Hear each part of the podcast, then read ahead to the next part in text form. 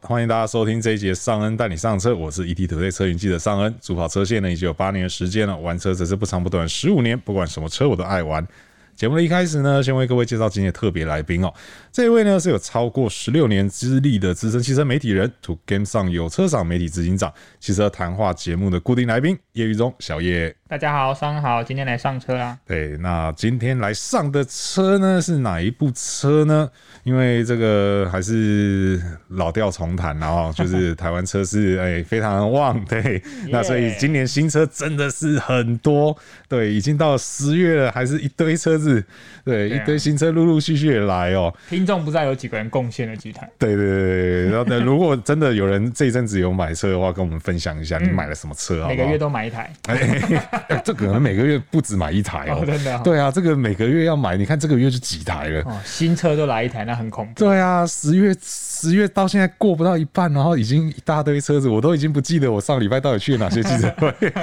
多到我没办法回想了。对，那这次主要来跟大家讲的是哪一台呢？就是这个 Lexus 的小改款的 ES 嗯哦、对，虽然说是小改款啦，那但是我觉得这当中其实有一些哎。好像还蛮值得我们去探讨的地方，嗯因为我觉得这次小改款其实也有试出一些某些讯号啦，对某些讯息出来哦、是对，那当然，ES 其实对 Lexus 来讲也是一个呃非常重要的销售要角嘛，没错对，那它这是它对抗双 B 的生力军之一哦、对，所以呢，我们今天呢就来针对这个进口豪华中大型房车市场来做一个分析、哦。好的，对，那其实之前我们也分析过中小型，然后也分析过大型。对好、中小型就是这个 C class 的部分嘛、c class 去配上这个其他的呃豪华竞品。对，那呃大型的话就是 S class 的部分哦、那如果还没有听过的朋友呢，可以回头看一下哦。我们之前就有都有做针对这些几句做一个深入的分析哦。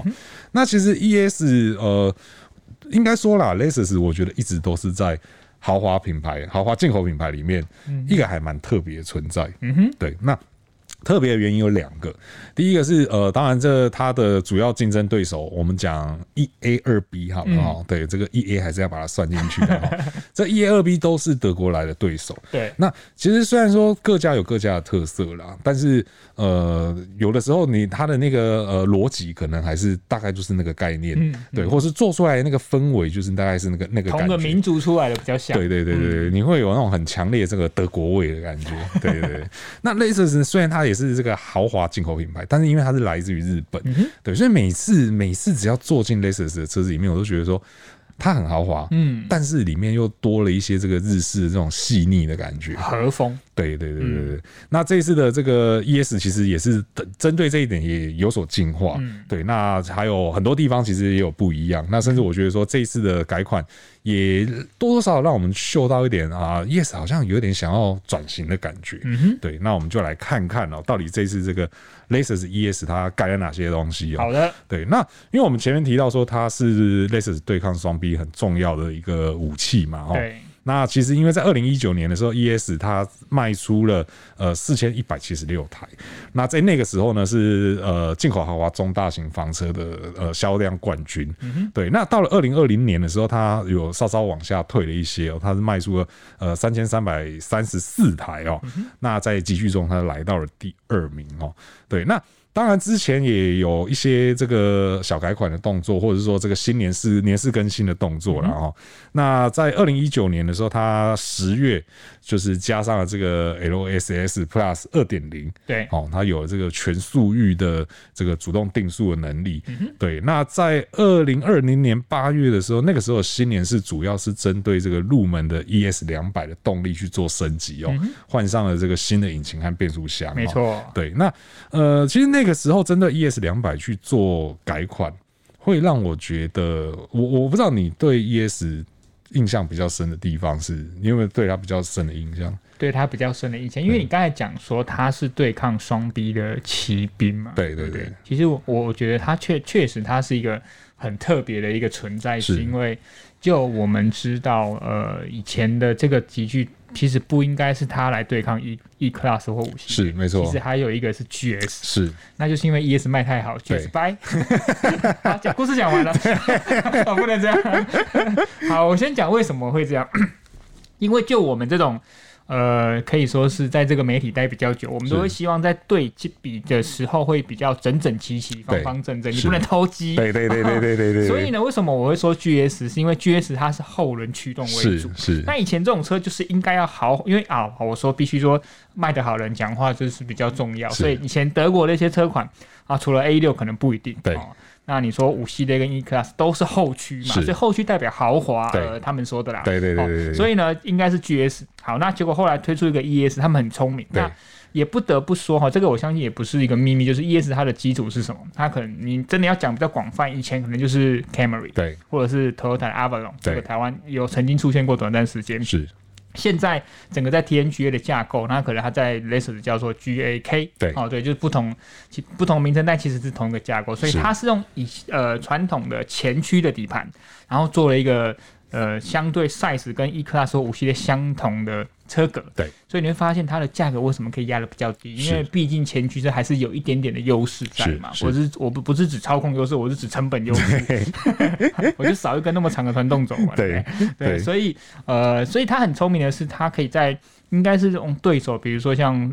他的对手应该是三系，诶应该是五系列或 E class，但对他的价格可能是对手的三系列甚或者至 C class 对所以我用这样子的价格，那对有些消费者他根本不 care 前驱后驱，我是只要车价我进看进去，哇，一样对快快五米对哦，那么可以可以做这么这么好的好空间，然后这么精致的内装，那我就买了嘛。对对不对？所以我说他其实不只是神力军，他根本就是骑兵，他就是一个很厉害的这一招啦。是对啊，所以我对对他的印象就是这样。对。嗯那因为这个集聚当中的车子啊，这种中大型的这个豪华房车啊，其实蛮多时候是就是所谓的它比较不会是私家车，对，对它可能比较多是公司行号，呃，或者是主管车，他叫行政房车嘛，对对对就对是国对外对，是这样翻的。对，所以其实我对 ES 最深的印象是，呃，之前我们海南出国出差的时候，对，因为就呃有时候会有这个机场接送需求嘛，哦对，那个时候来的几乎都是 ES，、哦，真的哦。对我做到的大部分都哎， ES 真啦，的，我没有被 ES 载过。我那时候哦后来最开心的是什么？哎、那个 T 五，然后就载你一个啊，人。啊啊啊那个那个那也蛮爽的，其实。 哦，好空虚，我在后面。 空虚寂寞，觉得啊冷。对，那 ES 其实做起来真的是呃没话说。嗯对我说，我必须得说，它的后座真的是没话 从说。舒适面、空间面来说，对对对，嗯那而且像你刚刚提到说这个前驱后驱的这个差异啊，嗯反而它在前驱的情况下，后座的舒适性是会更好的。地毯的平整度。对对对对，地板相对没有一个这么大的隆起，这样子。对对，那它当然它整个车长也是够长的，所以车子空间是表现非常好的、哦。没错。对，那所以像那个时候在针对 ES 两百去做一些改进啊，会让我感觉比较像是想要满足这一方面，就是我们讲比较商务用市场哦嗯的的感觉。对，但是不得不说这一代的 ES，它其实我觉得它更多了是更更偏更加偏向这种自家私家用车。没错，对它满足更多私家用车车主的一些需求，主要是质感，对嗯不对对对对对，质感部分真的是提升蛮多的啦齁，然后那所以这一次改款呢，其实也更针对这个方向嗯去走，对，因为像这个呃外观的部分嘛，新的车头和那个灯具。嗯，而且它这次它的头灯也用上了这个很特别的这个遮光的技术啦。齁对，就不到矩阵，但是遮光也算是蛮多模式。对对对对对对，因为它那个那个那个构造真的是，我每次想到那个构造的时候，我都觉得哇天哪，雷斯的工程师真是天才啊！怎么想得到用这种方式来去做这个呃头灯的灯灯光源的遮遮蔽？对，简单讲，它就是一块透镜嘛，我记得是透镜，嗯对，一块叶片在前面转，然后这个透过转动的时候，然后因为你就想有一点类似灯塔那个原理，对，对对对对对，然后当你灯塔转到这个地方，你不想照到这个地方的时候，就是它转过去的时候，这个地方我把灯关掉，嗯然后过了以后我再把灯打开。对对对，那只是说，当然它那个机构是非常精密的啦，嗯而且我记得那个叶片转速是蛮高的，哦，真的哦、对我记得好像有了有个几千转来着，哦，比他们的引擎 还高。所以我一直觉得这个是很很很厉害的一个设计啊是。对，那当然车头这个纺锤水上护罩其实也变得更精致啊。嗯对他们讲的那个东西，是一开始他们用文字，因为我们是先线上发表，嗯，然后再去现场看车对嘛。对，那线上发表是那时候看文字啊，看听说明就觉得。嗯 你在说什么？到底哪里不一样？我看不出来啊。对嗯对，诶可是到现场，真的是看起来差蛮多的。对，对，就是你会整死洗车场 的水箱护照。反正没差，这种车应该大部分都送洗哦嘛。送洗对对对对对，嗯车主不需要去担心这件所事以我说情。整死洗 车场，以后看到 ES 要加价对的，，除了修理车以外，对这种车也要 加价。对，ES 要加价五百块。 那另外一个是它的，因为质感除了外面以外，其实里面的变化也是很细微啦而。且他直接就强调说，就是跟旗舰 LS 很多是相同的，啊对对对啊对对对相同的用料材质。对对对对，因为主要是它这次试版用又用了一个，其实我觉得 Lexus 真的做试版也是一绝啊。 就跟奥迪是买灯送车，对对 l e x u 是买饰板送车，对，就是嗯永远试版都可以玩出不同的花样来。对，然后这些改变又让你觉得说，哎、呃，好，当然就是你看文字啊，或是听解说的时候都觉得嗯到底哪里不一样。可是每次看到摸到，你就是哦，这真的有差。对对，这个质感真的是提升蛮多的。对，那除了这些以外，我觉得还有另外一个是呃。ES 二五零 F Sport 的这个车型，嗯、对，因为现在 F Sport 只有在 ES 二五零这个集具有提供嘛，是对，相对比较运动化的一个车型哦、是，那既然是运动化嘛，那当然我们可以想见的是，这个车型应该是就是真的是主攻自驾型的买家。没错，对，当然我们除了这个呃三百 H 油电的部分以外，然后那这个二五零 F Sport，它这一次的话，它把轮圈又加大到十九寸。嗯，对，诶，那天你有去现场吗？有对，那因为这部车放在外面嘛，对，你那时候看到的时候，你会觉得这个车就跟之前摆那台车一样啊，不是， 因为那个水箱护照真的都是现在 Laser 的主要的哦，特色是啦是而啦且他是们又啦放的是，我记得是同一个车色。啊啊啊对，啊然啊后！之前我们要先讲一下，对，之前是 什么？之前在呃台北微秀信义商圈要对讲清楚一对点，对他那边之前，因为他们有一个概念店嘛，是然后他在中央的广场摆了一台 Lexus 的 UX 三百一，是，也是它的招牌蓝色，对哦，也是同样的位方位，哦，坐南朝北， 不是？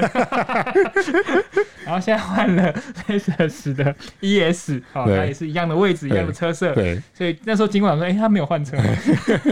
那今天不是 ES 发表会吗？外面的车为什么不顺便换一 换？人家已经换了，好不好？好了，我我必须说，整体的像你刚才讲的那个运动感跟质感是蛮明显的感，因为以前他就会觉得它是一台相对比较沉稳的一台是大中大型房车，对。然后这次透过一些点缀，我觉得哦，有啦，看笑脸啦，对嗯，对对对，对这是我最大的感受。对对对，尤其是像我这种呃，就是你知道房车爱好者，我 像像你这种什么， 对对对对，我必须自己承认的好不 好？对我就真的是喜欢房车哈。那天那天看到我真的是，那已经不是多看两眼我了。哦真的吗？有心动吗我？整个就是石化在那边了，你知道吗？我觉得那真的太帅了，好对啦，，我觉得那就是你下一台车的选择。下次我们就可以直接讨论进口车对进口车，没有进口车跟国产车壁垒分明的感觉。 没有，我还是没钱。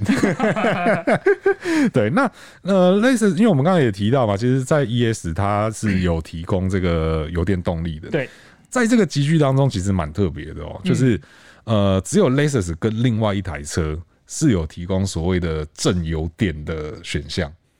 是吧？我没说错吧？另外一台车是什么车？我没有要破梗的 意思，对我们后面会提 到。哎呀，气死我了！我不像你哈，对，那因为其他的都是所谓轻油电啊啦，对甚至还有一个是非常非常轻的油电， 我们也是开始前被这个资讯给吓到，因为觉得说现在不是应该都是四十八 V 的时代了吗？结果对有人还不是四十八 V 哦嗯，对，一样我们后面会提到哦，好，对，所以说这个其实也是它的一个优势啊。哦对对啊，你看价格也比同级对手来的有优势啊。我们讲这个掐班哦，就是嗯它的这个整个、车格，对车格看起来也是呃跟对手都是平起平坐，然后又有这个正油电的选择。对，对，那所以其实也不难想见啊，为什么类似是 ES 可以卖的这么好？而且我刚才再补充一下，双哥讲，他说价格有差异。是我简单说，它现在 ES 小改后，它最入门是一百七十几万嘛，对171它最高是一两百三十几万嘛。是，那你知道这些，不管是它的对手 E Class 或五系列，最入门都还不到两百三十几万，对，你就知道它 ES 真的是这出这个招真的很难接啊。对对对对对对对，没错。那这一次的话呢，呃，还有像它的这个呃 LSS Plus 二点零又再强化了，对哦但是呃，这个强化的东西，呃，有一个我们有点难试啦，哈，这个我这个我我不要试，我也不要 嗯试，但是这个真的还蛮重要的哦，就是它这个十字路口啊，因为过往的呃，我们可能讲说十字路口左右来车能侦测到就很厉害了。嗯对，它这次是当你过十字路口，对呃，好比说我们左转好了，嗯那你左转会遇到对向来车嘛？对，这个它也有防护的能力。嗯对，但是这个真的太难试 了啦。对，这个希望大家是不要用到这个功能啊，哈对，养成这个转弯车让直行车先行的好习惯，好不好？没错 这也不是习惯，是规定上就是这样子，好不好对？每次讲到这个我就很气。 不要气，不要气。 好了，让你买 E ES 了。那另外一个是这个车道巡级辅助的呃能力也有有升级啦，嗯这个或许真的试驾的时候，或许我们可以来会比较感受有一下感。对，嗯而且这应该也算是还蛮常用到的啦没。错，对，那呃，另外一个是我觉得也是，因为对手都有类似的东西，嗯，对。那 Lexus 其实最近也慢慢的在补上这一块哦对对对对，就是这个 Lexus Link 哦，智能车载系统的部分哦，就是说，其实简单讲啦，就是你不在车上，你不在车子旁边，嗯你透过手机也可以从远端去确认你的车况对，。手机会有一些专属的 App，对对你可对以看到你车辆的一些很基本的状况。对对对对，油水啊、胎压啊这嗯对，些还东西，在不 在啊？有没有被偷走啊对？你应该都可以知道。像油这个，我觉得就我我不晓得啦，我有时候会有这个毛病啦，就什么是毛病我可能赶着要出门，嗯，然后我想说，正常来讲，你就想说车开了，然后就直接去目的地嘛，嗯哼，上了车之后才发现没有油，啊，然后我又没有时间，就是再绕去再加加油，油对对我绕去加油就会迟到这样子，对，有时候那时候就很天人交都抓战，得很紧。哦对，你很忙啊，最近真的很忙 嘛。对，那我觉得有这个东西或许可以避免这个问题啦啊。对啊，当然当然这个呃，随时保持好你车子 车况正常，我觉得应该是一个比较根本的做法啦确实。油该加就加，胎压对该巡就巡啦。哈。那只是说，当然这个车子可以让你想到的时候来看一下，这样、嗯对远这端监控。对啊，这个功能是应该也还算还蛮实用的啦。嗯，对啊，所以这是类似是 ES 的部分哦。那我们再来就来看一下它的这个， 既然 ES 讲这么多，我们当然也要来看一下它其他的统计对手嘛。好那我们就来先从这个宾士的 E Class 讲起。好的，对，那宾士的 E Class 其实它也是在呃二零二零年底左右，它发表了这个小改款的车型、哦对，那那一年呢，E Class 其实就那一年卖出了四千六百二十三台、嗯然后是这个豪华进口中大型房车集聚的销售冠就军、让哦。 ES 退居亚军。对对对对，就是它。对，因为他们其实就是这一两年来，两三年来都是打了这样难分难舍嘛。对，那伊卡斯在这一年的时候有就反反将一军这样子，嗯然后、那这一次的改款呢，其实也是呃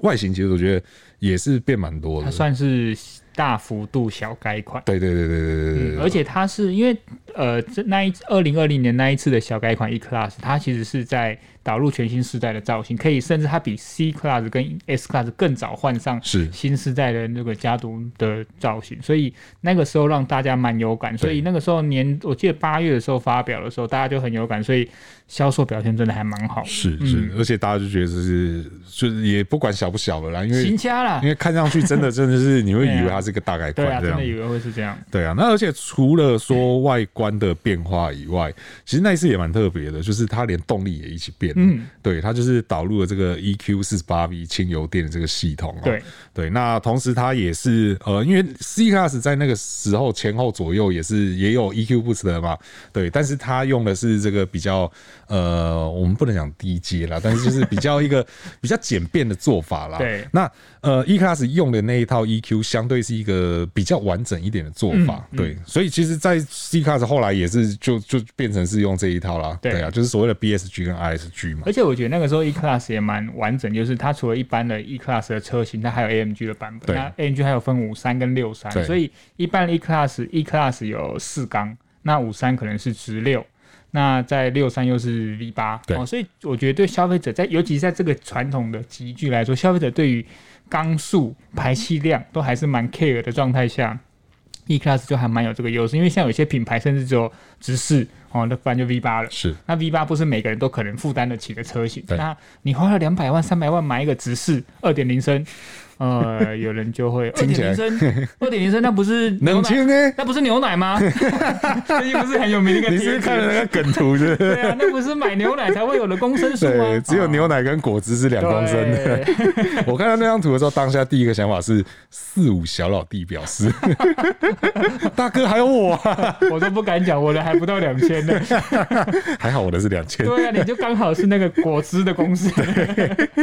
好，那其实当然，呃，E class 其实也是正是因为它有这么多选择啦，对所以说我觉得它就真的是比较兼顾了就是自驾嗯和这个商务用。没错，嗯对它其实一半一半，两两边的市场它都吃得到。对，那我觉得这个可能也是这个 ES 想要来争取更多自驾型买家的一个关键之一啦齁。然嗯后、对啊，因为一开始就是吃的很开嘛。对对啊，那 Le- Lexus 可能也察觉到这件事情，就相对的我在别人有优势的地方，我相对也要捞一些回来这样子。没错，对，所以这个是 E class 的部分哈。那再来一个，当然就是讲了一个 B，当然还有另外一个 B 哦，那就是这 个 B 听 N 起来 W，怪怪。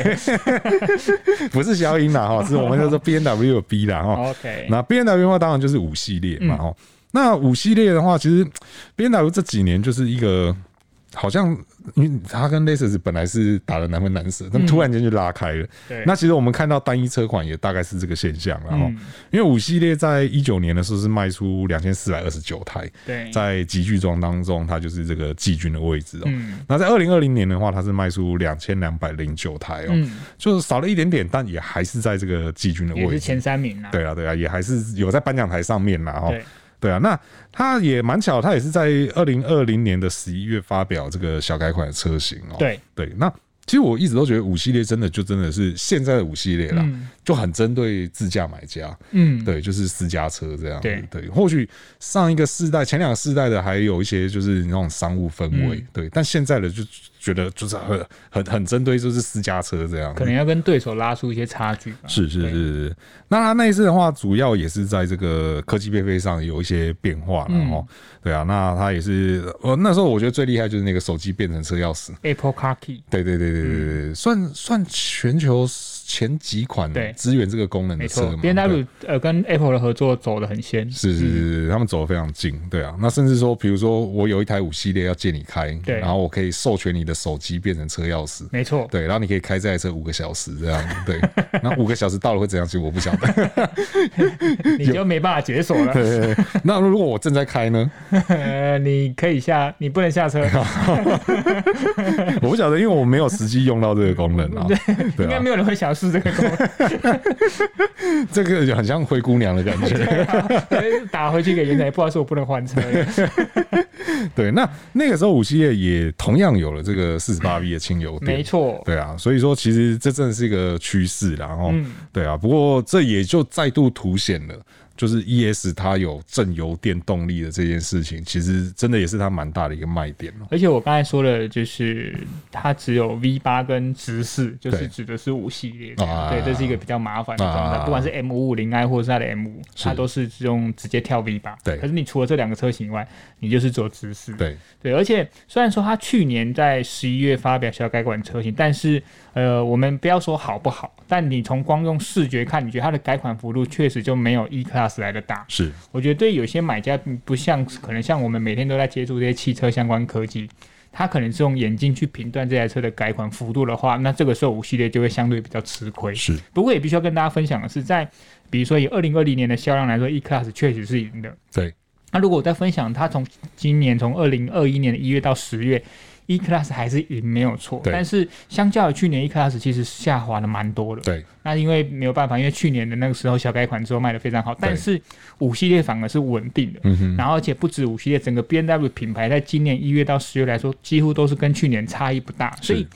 另外一个好处是，呃可能 B N W 的族群很稳定，对那 E Class 可能会有一些呃，或者是宾士整个品牌会有一些蛮大的起伏。是哦，那可能就是他们需要另外注意的点。那当然也不能否认是今年跟很多传奇啊、缺料、缺晶片啊，对就不缺钱 啊有关系啊。对对对，没错，这个缺料圈晶片的问题真的是现在越演越烈。对啊，对啊，，连摩托车厂都开始在讲，就是这个问题已经开始有影响了。哦，连摩托车厂都有对对像我们昨天去参加福特记者会，他们对也有在分享说，这是很明显是，比如说，因为福特旗下有很多车嘛，对，那比如说我一个相同的晶片，我是要放在美国当地市场给一台利润比较高的 F 一五零，对，还是要给你海外市场一台 Focus 或对酷卡？这个我相信，如果你今天是做老板、做商人，这个答案都很明显，是所以这也没有办法，对啊，，没错，这个真的是啊，希望这些问题赶快过去啊赶。 快过去，台积电赶快生产，对，真的是好。那我们再来就讲到这个诶、怎么忽然安 静了？诶存在感相对有一点低的这个奥迪 A 六啦。 OK 哦对，那这边就也不就就不整理它的数字了。喂， 啊它因为现在只有剩一个动力车型而已，对啊，世代相对比较旧一点啦。对对对对对，那因为我们刚刚前面有提到嘛，就是至少大家都有轻油电嘛，它嗯也有啊，他呃，大家其他人是四十八 V 啦，哦它就它四台车就一个四十八 V 啊，四台 A 六不行吗？没有，它就是十二 V 的轻油电 哦。对，这个技术力上相对来讲是稍微弱了那么一些些听起来有，但实际比较起来有点差别。对对对对对对，因为四十八，虽然我们常常有些人会说什么啊，四十八 V 没有用啊，四十八 V 无感啊，对但其实某些时候四十八 V 真的是还算蛮好用的。嗯，对，像呃，因为我才今天才刚开完这个新的 C Class，、对，嗯就拿它来举例啦。它的像过去我们说这个，我们开到有怠速熄火功能的车，嗯，你上车第一件事情是什么？发关动电嘛，然后发动之后就把它关了嘛，关掉对，嗯哦你如果那个时候忘记关的话，你什么时候你会记得关？ 就是熄火的时候，停第一个红绿灯的时 候，你就会想到要去把它关啊忘掉。了关对，因为旧的那种怠速熄火真的是哦、呃嗯太有感了。引擎震动很明显。对对对对对，嗯然后会让你觉得有那种不舒服的感觉，所以你自然就想把它关掉。对，但新的四十八 V 真的是这个状况已经减到非常你轻了。几乎不红不容易察觉。啊对对对对对，像我这两天开，我几乎是没有把怠速熄火关掉的。嗯哼，对我觉得用起来就是很很合理、很好用这样子。嗯对啊，那相对来讲，这个比较旧的十二 V 它就还是停留在比较旧的这种感觉会。让你有感的怠速熄火的对系对对统。对对对，那就也不晓得 A 六什么时候才会要，就是你知道，他对前面对手都已经改过一轮了，包含他后面的对手也今年也有动 作。对，那 A 六什么时候要有一个比较新的东西来给大家看看？如果没有新东西，那就想办法在销售力道，比如说买 A 六送 A 三，这个我来 我来卖车一定会倒。对 温度，对，但当然，呃，我觉得 A 六也相奥迪啦，奥迪也相对是在德国三巨头里面，也是算比较特别一点点的一个存在了。嗯对啊，然后除了你讲的登场以外啦，对啊，它其实科技看起来科技感各方面，我觉得真的是呃那个气质透露出来气质真的是完全不一可样。能他们最近把一些销呃发展的能量，可能都比较压在电动车啦哦是啦对是啦啊，所以可能针对这种比较相对真的是传统的呃集聚，可能研发的速度或更新的频率，可能就比较不会像之前这么快了，或者会不一定会跟对手的节奏走。对，或者说他们可能真的资源更多，就是放在电动车，对啊应该说就是压住压在电动车上面了，确实对我啊相信是啊，对啊。嗯那你说油电我还玩玩不玩？可能他也没嗯有想要就是认真做油电，随便我就十二 V 跳纯电。对对对对啊对，这个或许也是一个可能性抠啊，脸哦对啊，所以就后续再观察吧。好，对啊，那再来就讲到这个这个集聚当中的最后一部车哦，这个也是蛮特别的一个存在嗯它啊也。是另外一个骑兵欸耶，我觉对得。对对对对对啊对，对这部车呢就是这个 Volvo 的 S 九十哦，对，来自瑞典的这个瑞典嗯国国宝宝对坦 克，对，那这个这一趴呢，当然就是要由这个， 哎、你也没有整理资料、欸，我还特别问你有没有开过，因为我也真的没开过。好啦 我有开过对 OK 啊，你又是品牌车主，你应该更了解这个品牌想要传达什么意义给下大次嘛家。，下次福特我再讲，我就跟 你姓。好，呃，S 九他们在今年有一些改款的动作是嘛，它除了叫年式更新以外，主要关键就是台湾引进的是长轴版是本哦，长轴版本就是加一个 L，现在好像很多新车都喜欢这样玩。我们昨天去参加那个途尚也变了一个 L，、啊，对对对，也是一个对长轴版。对对对哦好，那长轴版的优势当然很明显，就是从车的 B 柱之后到就整个后座空间增加非常多，让整台 S 九十它的车长到五米。嗯，哎、这个五米这应该算是上一个再上一个集聚的那种短轴车型对哦对对对的对嗯车长，所以跨开个皱版的呀，哦，必须要。而且 S 九十它的造型就是相对其他对手来说，它比较。方方正正来哦，是虽然说没有像以前的 Volvo 这么的方正， 但是相对还是比较方正。是就比较给人家稳重，你不会觉得它太有运动感或太前卫，不会。那除了我刚才讲的以外呢，刚才你说在这个集聚中唯二的正油电动力选择嘛，啊是第一台是 Lexus ES 嘛，是。然后我差点爆雷，就是这一台 S 九十嘛， 你想引诱我爆 雷？对而且它除了就是最入门的 B 四对哦，它还有最高规格叫做是 T 八，对而且它的油电，而且还不止正，它还可以插电，对，。你可以停电动车优先的位置 对哦，这个就差很多。对对对你要跟 Lexus，哎、不是，你要跟 Tesla 拼一下，就对对是靠这对台车。对对对对，所以呃，这也说明了 Volvo 这的策略就是说，呃，他们开始以后就不会有纯燃油车款嘛，是所以 S 九十也是一个很明显的例子，不是轻油电，那可能就是插电式油电。是那除此之外，为什么 Volvo 要针对这次的 S 九十加入长轴车型，也是因为你说 E Class，你说五系列都已经在台湾市场卖非常好了啦，是你要光凭一台 S 九十扳倒很难。是那你说价格，你又拼不赢 ES 这么便宜，对他们也可以用以量制价，以后会不会到一百五十万我不知道。是所以呢，S 九十就想，那那没关系，我便宜不了 ES，但我比你大，对可以吧？我空间变大，然后呢，我在整个售价方面呢，我 S 九十其实大家只要进 Volvo 展间，你只要发现九字头的车并不是他们的销售主力，所以它的价格的沟通空间也大。是哦，所以我觉得这一块啊，尤其虽然说我觉得这个急剧后座买家不多啦，嗯但是如果说像刚才上人讲的 ES，如果是有一些商务用车、公务用车的话，那你这个后座让老板坐起来那么舒服，S 九是不是也会列入考虑？是所以我觉得这次这这个就是 S 九十在这一次你说算年式更新来说，可能比较适当来说，它是一个很主要的策略。是，嗯，对这个策略真的是蛮特别的、哎啊，呀对啊，因为过去我想说这种 L L 这种玩法，因为过去其实 S 九十在台湾并没有 L 嗯车型嘛，没有对啊，它一直以来都是卖就是正常轴距的版都本，在中国，哎 对对对对对对，就让我有种，诶嗯，今天是大陆发表会吗？还 是